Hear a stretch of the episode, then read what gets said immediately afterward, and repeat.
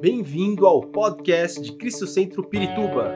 Para ficar sabendo sobre tudo de nossa igreja, acesse cristocentro.org.br ou siga-nos através do Facebook e Instagram como Cristo Centro Pirituba. Você também pode ver essas e outras pregações no formato vídeo em YouTube barra Cristo Centro Pirituba Oficial. Seja bem-vindo à nossa casa apostólica. A ideia parece, não sei se vocês têm essa impressão, de que nós estamos orando muito e as coisas estão acontecendo ao contrário.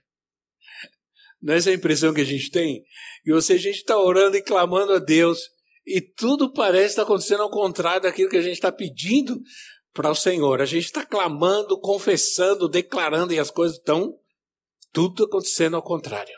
Pois é. É, é assim. São os tempos que nós estamos vivendo. É, os ventos são contrários. E nós vamos encontrar muitos lugares na Bíblia em que os ventos são extremamente contrários. E que vamos, em algum momento, batalhar contra esses ventos contrários. Até quando? Quanto tempo? Não sabemos. Porque não nos pertence o tempo né, a nós, mas ao Senhor. Mas eu digo uma coisa para vocês: a, a, a tempestade pode durar um tempo, mas ela vai, ela vai acabar, ela vai terminar. Ela vai ser vencida. A guerra, ela demora um tempo, mas ela vai chegar ao seu final. Nós vamos ver a conquista do Senhor em todas essas coisas. Nós vamos chegar lá. Porque antes, às vezes, muitas vezes antes das coisas se acertarem, elas se desacertam, elas se bagunçam tudo, né? Então, por isso, eu quero convidar vocês, não é tempo, e nesse tempo, não é o momento de baixar a guarda. Não é o tempo de desanimar, não é tempo de perder as forças, nem as esperanças, nem a confiança. É muito importante estar atentos. É muito, muito importante a gente permanecer firmes nesse tempo. Porque é isso que vai garantir a vitória do Senhor. A Bíblia diz: aquele que perseverar até o fim. Aquele que perseverar até o fim é aquele que vai alcançar, é aquele que vai chegar, é aquele que vai ver. Agora, esse perseverar não é fácil, é, é, é luta, é batalha e é desesperança. Sei que terminamos um ano e eu concordo com vocês, muitos, muitos estão desesperançosos completamente com tudo, mas nunca vamos nos desanimar com o Senhor, nem com a Sua palavra, nem com as Suas promessas. Nós vamos ficar firmes. Nós vamos agarrar ainda mais forte as promessas do Senhor para nós e vamos confiar nelas totalmente. Mesmo diante de tantas lutas e incertezas, nós vamos ficar firmes. E o Senhor nos vai dar vitória. Em nome de Jesus. Amém, irmãos? Você precisa confiar. Você precisa crer. E aí, é nisso que eu quero é, compartilhar com vocês uma palavra de Deus que, para mim, ela é muito profética. Sempre foi na minha vida. E quero transmiti-la a vocês porque essa é uma palavra que me acompanha. E todas as vezes que eu tenho que, que eu estou diante de algo novo, de ter que começar algo novo, eu, eu eu trago essa palavra para mim. Eu, eu, eu, é como chegar numa fogueira, ou na, na, churrasqueira, lá na fogueira, e começar a soprar, ou, ou, alguém pega uma tampa de panela e começa a balançar lá, né? Ou tem gente que pega o, o como que é o secador de cabelo. E o que acontece? Você dá uma avivada naquela chama, né? Sobe aquela chama de novo e faz te lembrar que alguma coisa boa vai acontecer. Então, é, essa é o que essa, essa passagem, em que apenas um versículo faz comigo, eu espero que faça com você também. Esse é um versículo que se encontra no livro de Êxodo, no capítulo 12, no versículo 41. Livro do Êxodo, capítulo 12, versículo 41. Logicamente, está falando sobre a saída do povo de Deus, do povo de Israel do Egito. Ponha isso nesse momento na sua mente. Tudo que Deus fez, né? As pragas, a manifestação do poder de Deus para tirar o seu povo do Egito, do sofrimento, da dor, da escravidão. E o Êxodo 12, 41 diz assim: No dia que se completaram os 430 anos, todos os exércitos do Senhor saíram do Egito. Ponto. Se você soubesse quanto, mas quanta palavra poderosa tem nesse versículo, você não, não imaginaria. Um versículo aparentemente simples nos expõe tantas verdades com relação aos planos de Deus e ao tempo de Deus né, para o seu povo, para nós. Nos fala de tempo e de propósitos. E como Deus nos vê. E como Deus nos trata. Olha só, tudo isso nesse, nesse pequeno versículo. Tempo, propósito, como Deus nos vê, como Deus nos trata e como Deus confessa sobre nós o seu plano e o seu propósito. Tudo isso está aqui. Nos mostra que Deus é um Deus específico, principalmente com relação a tempo. Quando se cumpriu, quando se completaram os 430 anos. Está falando de um tempo específico de Deus. Está 400 anos, não precisamos minimizar a coisa. Se fosse um ano, dez dias, é, 30 horas, tantos minutos, tantos segundos, aí tudo bem. Mas há muita especificação ou especific, especificidade nesses versículos. Nesse versículo diz se completaram os 430 anos.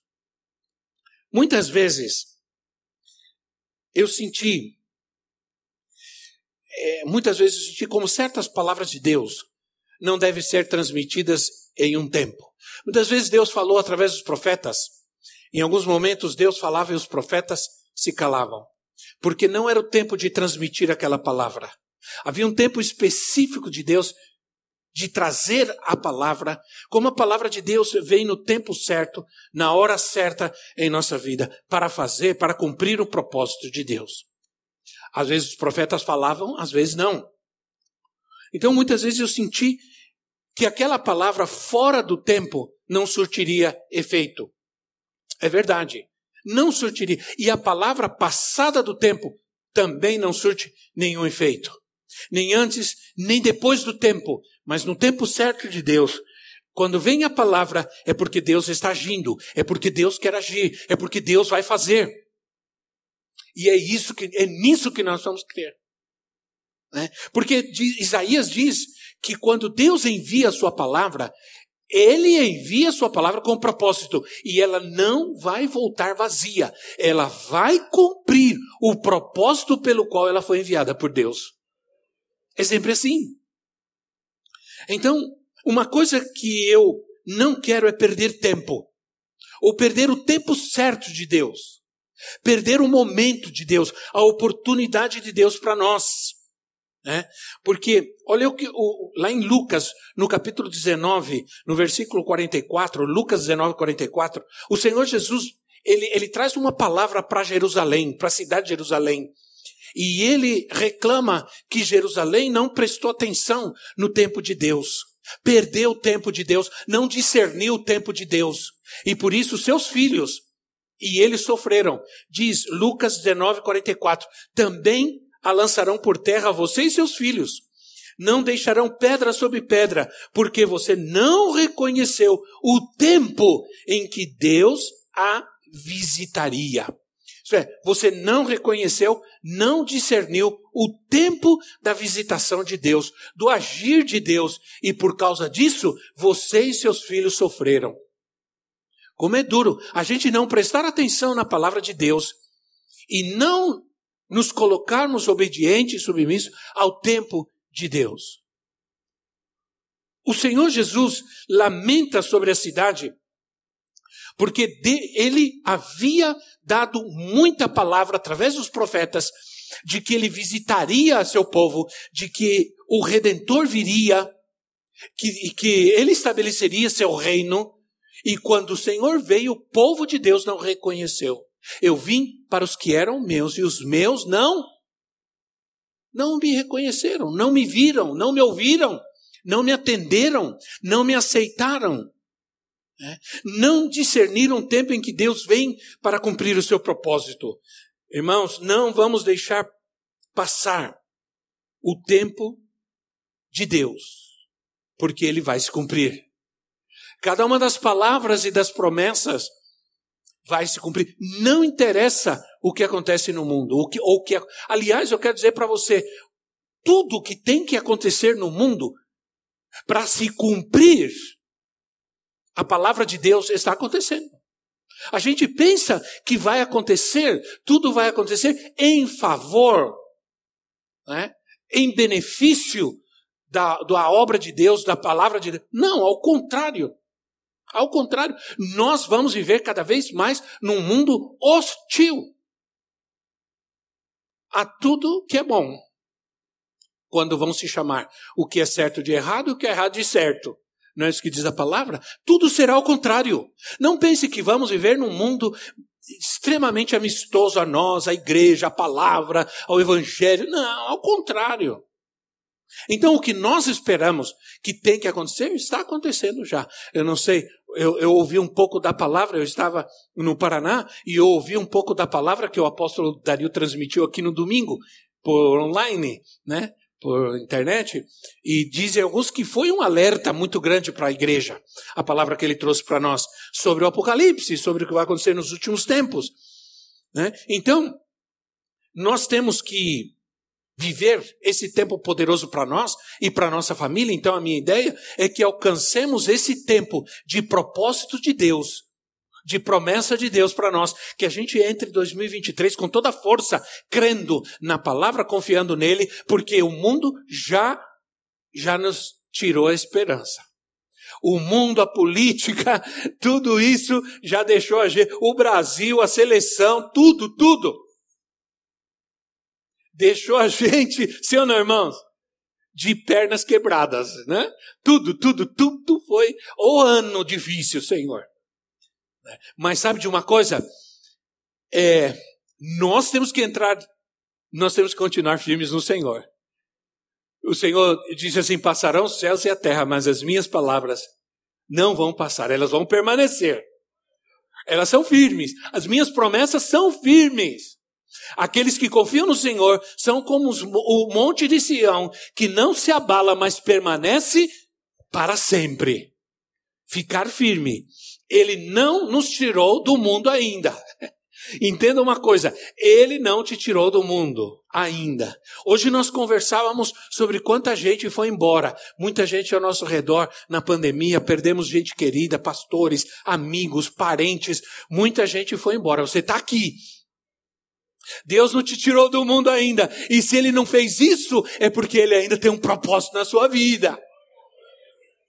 Não é à toa, não. Ele ainda permitiu. Se não tivesse nada, ele fala, sabe de uma coisa? Vou te levar, você vai estar muito melhor lá do que aqui e tudo. Mas ele falou, não, você vai ficar porque ainda tem algo que eu quero fazer através da sua vida nessa terra. Alguém que eu quero salvar, alguém que eu quero libertar através da sua vida.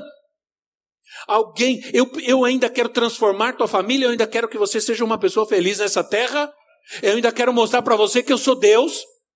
Há uma obra que eu vou fazer na tua vida, na tua casa, eu vou transformar, você vai viver um novo tempo de Deus. Você vai sair da desesperança, da dor, da tristeza, da amargura, da depressão, porque Deus ainda não terminou com você. Aliás, ele só está começando. Aleluia. Não creio que Deus nos tira de uma situação para deixar-nos à deriva. Ele tirou o povo de Israel do Egito. Ele nos tira de um lugar para colocar-nos em outro lugar. Deus não nos tira e nos larga e para viver a vida, não. Ele nos tira de uma situação difícil para levar-nos a um lugar, para levar-nos a um momento de caminhada com Ele, de vitória, de conquista. Então, o que precisamos fazer? Precisamos primeiro mudar nossa confissão. Onde, por onde começar? Por onde começamos? Eu vou te dizer, irmão. Às vezes a gente falha, né? A gente fala, fala, mas não diz. Tá, como que a gente tem que começar? Primeiro que precisamos fazer é mudar nossa confissão. Quer dizer, começar a mudar nossa forma de falar. A nossa forma de falar é muito negativa, muito para baixo, muito sem esperança, sem força, sem ânimo. Né? A gente tem que começar. A, a gente, sabe o que a gente tem que fazer? A gente tem que trocar nossa linguagem, que está, que está influenciada pelo que acontece conosco, por aquilo que Deus fala. É isso. O, por aquilo que Deus fala. Né? O que Deus diz. O que Deus disse ao nosso respeito. Esse texto diz que ele chamou seu povo. Aquele povo escravo, tudo sujo de terra, tudo cheio de barro, desesperado, angustiado, gemendo, dolorido, machucado, chamou de exército. Deus olha para aquele povo escravo, né, numa condição ruim, não tinham nada, não tinham nada porque estavam trabalhando para comer. Deus chama de exército, todos os exércitos do Senhor. Isso fala de como Deus me vê. Deus me vê, eu, eu gosto de pensar que Deus me vê como um soldado, e um soldado dos bons, com uma armadura dourada assim, brilhando, bonita, todo armado, vitorioso, bélico, poderoso. Deus quer me ver assim. Deus nunca quer me ver. Como você quer ver um filho teu? Qual é a visão que você quer ter de um filho seu, do seu filho? Eu sei que nós, pais e mães, somos tão exagerados, os nossos filhos sempre são os mais lindos e os mais uh, inteligentes do mundo. Não adianta. Nunca um pai ou uma mãe vai achar o seu filho feio, de forma nenhuma. E tá bom assim. É, é, tem que ser assim, porque senão tá perdido, coitado, né? Tem que ser assim. Você veste uma roupa de marinheiro no seu filho e acha que ele tá lindo. Todo mundo tá rindo e ele tá lindo, né? Isso quando não, não, não veste ele de chapulim colorado e acha que ele está bonito. Acontece assim que ah, tudo, ah, isso é algo bom.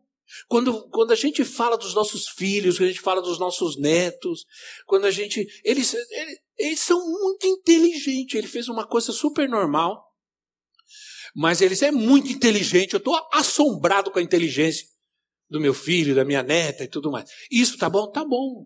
Porque você está fazendo o quê? Você está fazendo uma confissão. Sim ou não? Você nunca vai. Você, a gente sabe que desgraça ocorre na vida de uma pessoa que cresce ouvindo alguém dizer: você é burro, você não, não é inteligente, você é feio, você nunca vai ter nada na vida, nunca vai casar, nunca vai ser feliz. A gente sabe quais são as consequências disso na vida de uma pessoa. Mas quando a gente confessa, a gente declara, até o feio vai ficando bonito. Né? Vai ficando bonito. Então, olha, um exemplo disso, sabe qual é? É o profeta Abacuque, um profeta, o profeta Abacuque. Abacuque, no capítulo 3 de Abacuque, no versículo 1, ele termina a profecia depois de ele reclamar um montão de um monte de coisa e ele proferir algumas coisas. Porque a, a profecia de Abacuque, ela é uma confissão. Sabia? Diz assim, ó, o prim, olha só, oração do profeta Abacuque, uma confissão. Aí no capítulo 3 ele começa fazendo uma confissão. Ele, ele vem, ele vem falando assim no versículo, no capítulo 2. Ele pede que o Senhor realize as suas obras. Ele, ele, ele pede que o Senhor cumpra os seus propósitos. Ele engrandece ao Senhor sobre toda a terra, sobre os montes, sobre o mar. Ele diz que o Senhor é poderoso sobre todas as coisas. Ele enaltece engrandece ao Senhor. Ele exalta a força do Senhor sobre todas as outras coisas. Ele, ele, ele diz que Deus vai salvar o seu povo e libertar o seu ungido. E aí no capítulo 3 ele faz confissões. Ele faz. E a mais a confissão mais, uma das confissões mais poderosas na Bíblia está no versículo 17 e no versículo 18, quando ele diz assim: mesmo não florescendo a figueira, não havendo uvas nas videiras, mesmo falhando a safra de azeitonas, não havendo produção de alimento nas, nas lavouras, nem ovelhas no curral, nem bois nos estábulos, ainda assim eu exultarei no Senhor e me alegrarei no Deus da minha salvação ainda que a figueira não floresça, ainda que não haja fruto na vide, isso é, ainda que falte tudo, que vire uma bagunça ao meu redor, que digam vai faltar, vai ter necessidade, mas né, eu ainda glorificarei, exaltarei o Senhor. Por quê? Porque ele diz assim: porque no fim, ainda que tudo isso aconteça, ele termina dizendo no versículo seguinte: Ele vai me dar forças para caminhar em toda essa situação. Ele vai me dar forças. Essa deve ser a minha confissão.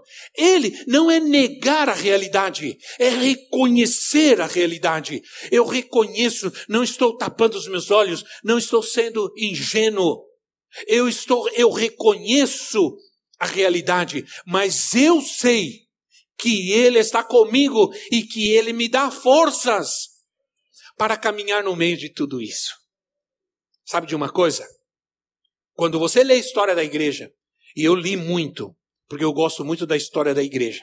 Desde o apóstolo Paulo, desde as primeiras viagens missionárias do apóstolo Paulo, a história de toda a igreja.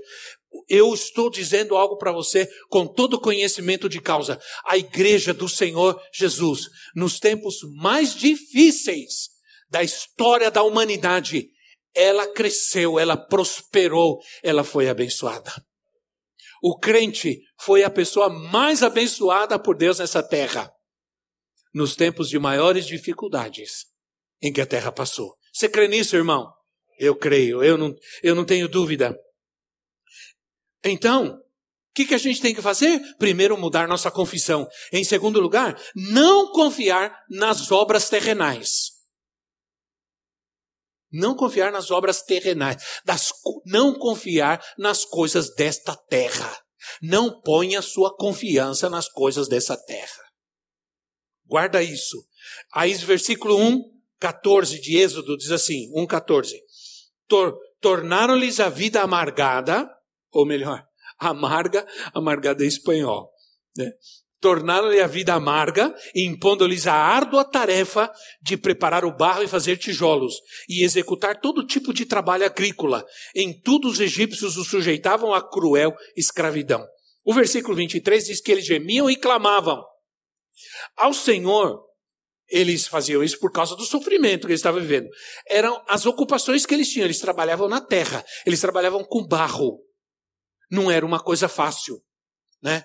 Era ah, as, as ocupações dessa terra só trazem frustração, irmãos. Só trazem frustração. É, Deus quer levantar um povo ocupado com o reino. Mas buscar em primeiro lugar o reino de Deus. Depois de falar sobre todas as coisas dessa terra, todas as coisas, por que vocês estão preocupados com comer, beber, vestir? Basta cada dia ser um mal. Aí ele diz assim: mas buscar em primeiro lugar o reino de Deus e a sua justiça e todas essas coisas. Porque a busca por essas coisas muitas vezes traz muita frustração. Sim ou não? Traz muitas frustrações. O comércio, eu não sei o que acontece. Eu não sei. As coisas são difíceis. Cada um de nós olhamos para as nossas contas, né? Fazemos as nossas contas nosso dinheiro, eu vou ganhar tanto, né? Tudo, a gente faz o cálculo e aperta, assim ou não? Aperta ou não aperta, irmão? Aí você vai no shopping, tá todo mundo comendo, comprando, sacolada e tudo, você fala, meu Deus. Uma coisa, alguma coisa está acontecendo, esse povo, todo mundo está ganhando dinheiro, eu não? Ou todo mundo está se endividando e graças a Deus eu não? Ou eu também. Isso que é o pior. Entende? Então, o mundo é uma frustração porque as pessoas saem. Eu estava pensando, eu saí hoje, a gente foi comprar um presentinho, uma coisa. Eu fui comprar um presentinho para minhas duas netas, né? Eu eu vou comprar um presente, não deu muito certo, mas a gente foi, né? Porque a mãe tá brava porque eles não, elas estão de castigo, não vão ganhar brinquedo, porque tem que se comportar melhor. Eu concordo, né? Mas Natal é criança quer brinquedo, não é? Criança não quer roupa, não quer sapato. Você vai comprar uma cuequinha pro menino, ele quer um brinquedo. Aí você, ah, comprei um par de meia pro meu neto. Ah, coitado. Senhor, ajuda, né? Criança quer brinquedo. Mas sabe de uma coisa? Eu estava andando e estava vendo todo aquele movimento no shopping. Eu disse assim: por quê? Que a gente acha que tem que comprar alguma coisa no Natal? Fala para mim. Quem disse?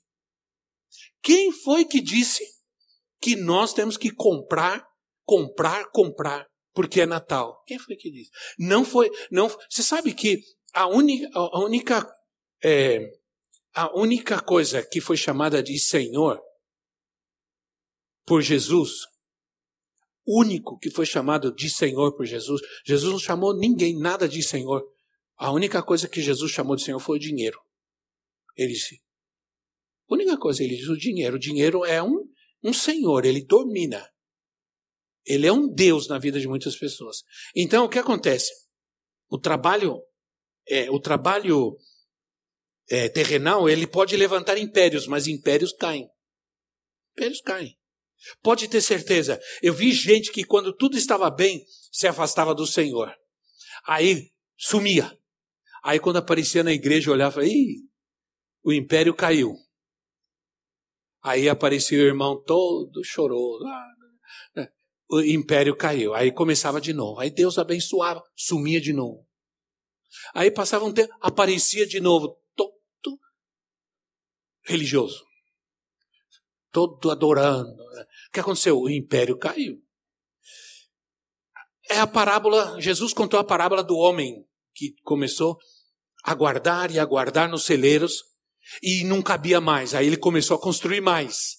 E construir mais. Aí vem o Senhor e diz assim: rapaz, você está fazendo.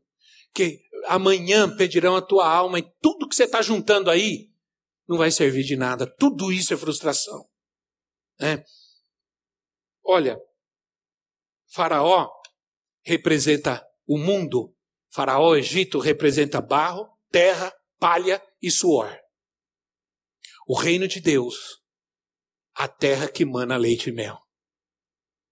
Entende o que a gente precisa buscar? O que, que nós estamos buscando? Estamos buscando, estamos vivendo terra, barro, palha, suor, ou estamos buscando o reino de Deus nessa terra? Meu pai, quando nós éramos crianças, ele inventou de comprar ou de arrendar uma olaria. Mas muita gente não saiba disso. Eu já contei isso aqui, uma olaria. E um dia ele pegou todo mundo e nós fomos para lá, para ver como é que se fazia um tijolo. Pensa num trabalho sujo, pesado, ruim. Aí tinha um burro e tinha um negócio grande que ele puxava uma coisa que ficava mexendo o barro. Era naquela época, hoje não é mais assim, né, irmãos? Hoje, antigamente se usava aqueles tijolinhos de barro pequeno e tudo. Tinha as forminhas, fazia tal.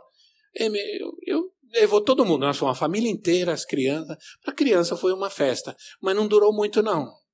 Durou muito não, porque a coisa era difícil, era ruim, era um trabalho exaustivo, pesado, carregar tijolo e tudo. As obras desse mundo não são consistentes, não são firmes, elas são frágeis. O Senhor Jesus disse em Mateus capítulo 6, nos versículos que já lhes mencionei, não acumulem para vocês, versículo 19 e 21 do capítulo 6, não acumulem para vocês tesouros na terra onde a traça, a ferrugem destrói, onde os ladrões arrombam e furtam, mas acumulem para vocês tesouros no céu, onde a traça e a ferrugem não destroem e onde os ladrões, os ladrões, perdão, não arrombam nem furtam, pois onde estiver o seu coração, aí onde estiver o seu tesouro, aí também está o seu coração. Esse é o grande problema. A gente precisa mudar a nossa mentalidade, sair da mentalidade de olaria para a mentalidade do reino de Deus. Viu, irmãos? Sair da mentalidade de olaria para o reino de Deus. Ah, e aí, eu vou por terceiro e último ponto, que é: vamos cantar nossa vitória. Amém? Nós não cantamos por cantar, irmão. Às vezes eu me empolgo. Né? Às vezes, claro, às vezes é, eu fico bravo, porque às vezes o som não está tá muito alto. Eu reclamo, mas eu vibro. É, eu, eu acho ruim, coisa de velhinho e tal, bem. Eu reclamo, eu fico bravo, mas eu vibro quando às vezes eu estou cantando e aquilo entra na minha vida e é uma verdade. Eu tenho vontade de sair pulando mesmo, não tem jeito, porque é assim. Nossa adoração e nosso louvor, eles devem ser em função daquilo que Deus é e faz, não daquilo que está acontecendo na minha vida. Entende? Às vezes eu não vou chegar bem aqui, mas quando eu vou adorar ao Senhor, eu adoro o que Ele faz e o que Ele é. A primeira atitude de um povo livre é cantar e festejar. Foi o que fez Israel. Quando eles passaram o Mar Vermelho para o outro lado, e o mar fechou e os inimigos estavam todos afogando, eles começaram a celebrar ao Senhor. Né? A primeira atitude. Enquanto o inimigo é destruído, há um povo que celebra. Êxodo 15, 1 e 2 diz assim: Então Moisés e os israelitas entoaram este cântico ao Senhor: Cantarei ao Senhor pois triunfou gloriosamente, lançou ao mar o cavalo e seu cavaleiro. O Senhor é a minha força, a minha canção, Ele é a minha salvação. Ele é o meu Deus, eu louvarei. É o Deus de meu Pai, eu o exaltarei. E continua grande parte do capítulo 15, um hino de exaltação ao Senhor. E aí diz a palavra de Deus que Miriam pegou o tambor, o, tambor, o tamborete, o pandeiro, sei lá eu, e começou a tocar e eles começaram a dançar.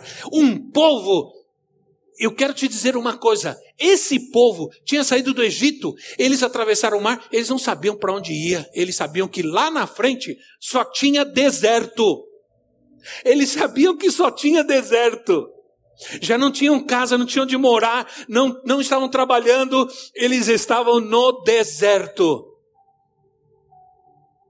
Pensa, que perspectiva. Às vezes a gente quer ter uma perspectiva para adorar a Deus, que tudo esteja bem para adorar a Deus. Eles não tinham perspectiva nenhuma. Eles estavam seguindo um homem que diz: vamos embora, vamos para uma terra que emana leite e mel, mas tinha um deserto pela frente.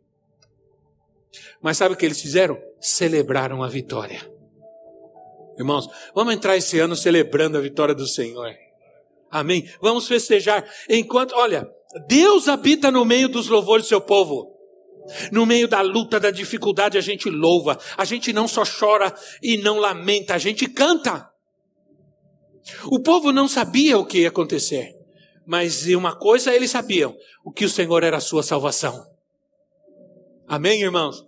Uma coisa eles sabiam, que o Senhor era a sua força. Talvez as pessoas perguntem: o que, que vai acontecer no Brasil? Eu não sei. Sinceramente, eu não sei. Uma coisa eu sei: o Senhor está conosco. Ele é a nossa força, Ele é a nossa salvação. A coisa está difícil, irmãos. Né? Tem uns, uns, uns, não sei, nem, nem do que chamar. Essa gente se diz pastor que está dizendo que o hino alvo mais que a neve, é racista. É, é, isso é uma. Olha, eu vou usar uma expressão e vocês me perdoem. Me perdoem por usar essa expressão, mas isso é uma imbecilidade. É uma imbecilidade. Aí esses dias ele disse, esse mesmo cabeça de bagre, ele disse que acabei de ver um vídeo, alguém me mandou. Ele disse que essa coisa de dizer Jesus é o Senhor do Brasil. Senhor, Jesus não é o Senhor. O Brasil não é de Jesus, o Brasil é do povo. Mas isso é uma confissão. E está dizendo, nós sabemos que o Brasil nesse momento está na mão do capeta. Diante de tudo isso que nós estamos vendo, mas nós fazemos uma confissão. Uma confissão de fé sobre esta terra. Porque a Bíblia diz: Bendita a nação cujo Deus é o Senhor. Então nós fazemos uma confissão que Jesus é o Senhor dessa nação. Sim. Mas sabe, essa gente, e o pior é que essa gente está falando por tudo quanto é lugar, como se representasse a igreja. Deus habita no meio dos louvores do seu povo, enquanto você celebra, os seus inimigos se afogam. A tristeza, a pobreza, nós temos toda a liberdade para cantar ao Senhor, porque o nosso louvor, a nossa adoração, ele, eles, eles manifestam a nossa cultura, nossa fé. Como nós nos manifestamos? Quando nós cantamos, quando nós adoramos. Né? Ninguém vai tirar a nossa liberdade, porque a nosso louvor, nossa adoração é uma, uma arma de guerra. O inimigo tem medo quando você adora. Ele foge quando você, ele se esconde quando você adora ao Senhor. Vamos tirar o lamento, né? Vamos tirar da nossa vida o lamento. Vamos tirar da nossa vida as palavras de, de desânimo negativas, os gritos, a ira, as palavras sujas. Vamos louvar, vamos adorar. Vamos trazer adoração para a nossa casa, para a nossa vida, para a vida dos nossos filhos. Que eles adorem, que eles creiam, que eles confiem no Senhor, né? E vamos buscar a sua presença. Amém? Porque o povo construiu o tabernáculo. E o tabernáculo era móvel. O tabernáculo que representava a presença de Deus e a glória de Deus, ele caminhava e o povo caminhava com ele. Vamos mais do que nunca, mais do que nunca, mais do que antes, caminhar com Deus, na presença do Senhor, nos próximos dias da nossa vida. Amém, irmãos? Vamos caminhar com Ele, vamos caminhar na presença dEle os, olha, os povos daquela época, eles sabiam. Leia, inclusive a, a, a, a, a literatura daquela época, os escritos daquela época mencionam um povo que tinha um Deus poderoso. Eu leio a Bíblia. A Bíblia diz isso, que os povos, perdão, irmão, caiu tudo aqui, não tem problema. Os povos reconheciam que o seu povo estava presente que Deus estava presente no meio do seu povo. Os povos reconheciam, os povos viam, os povos sabiam que Deus era poderoso, que o Deus de Israel estava com eles. E os escritos lá, os escritos nos lugares da, da, da, das, da arqueologia, diz que existia um povo cujo Deus era poderoso, que fazia milagres que mexia na natureza e, e que caminhava com seu povo. Eles viam a presença de Deus na coluna, na nuvem e na coluna de fogo. Eles sabiam que o Deus de Israel estava com eles. Por isso eles temiam. Por isso eles temiam Israel. Não porque Israel era um grande povo, um exército de poder, não. Porque Deus estava com eles. Os nossos inimigos, nós cantamos isso hoje. Os nossos inimigos cairão ou está tocando agora? nossos inimigos cairão, porque nosso Deus é é maior, né? Porque Ele é maior. Você crê nisso, irmão? Você toma essa palavra de Deus para sua vida, porque eu tomei para minha. E eu vou com tudo. Eu creio que eu estou naqueles últimos 100 metros dos 1500. Que é aquele que quando toca a campainha sai todo mundo agora é hora de quem vai chegar primeiro. Eu estou nesses 100 metros, eu vou dar todo o gás que eu tenho para chegar lá na meta. E vou chegar em nome de Jesus. E você também, meu irmão. Talvez a corrida tenha sido cansativa, de, desanimar, de, de, é, desastrosa, talvez, triste, pesada, mas agora é hora de renovar as forças, tomar o fôlego. Últimos 100 metros, vamos alcançar a vitória. Vamos chegar lá em nome de Jesus. Diga, eu vou chegar lá. Diga, eu vou alcançar. Aleluia. Vamos nos colocar em pé. Esperamos que esta mensagem tenha te inspirado e sido uma resposta de Deus para a sua vida. Quer saber mais sobre Cristo Centro Pirituba? Siga-nos nas redes sociais no Facebook, Instagram e YouTube, ou visite nosso site em cristocentro.org.br.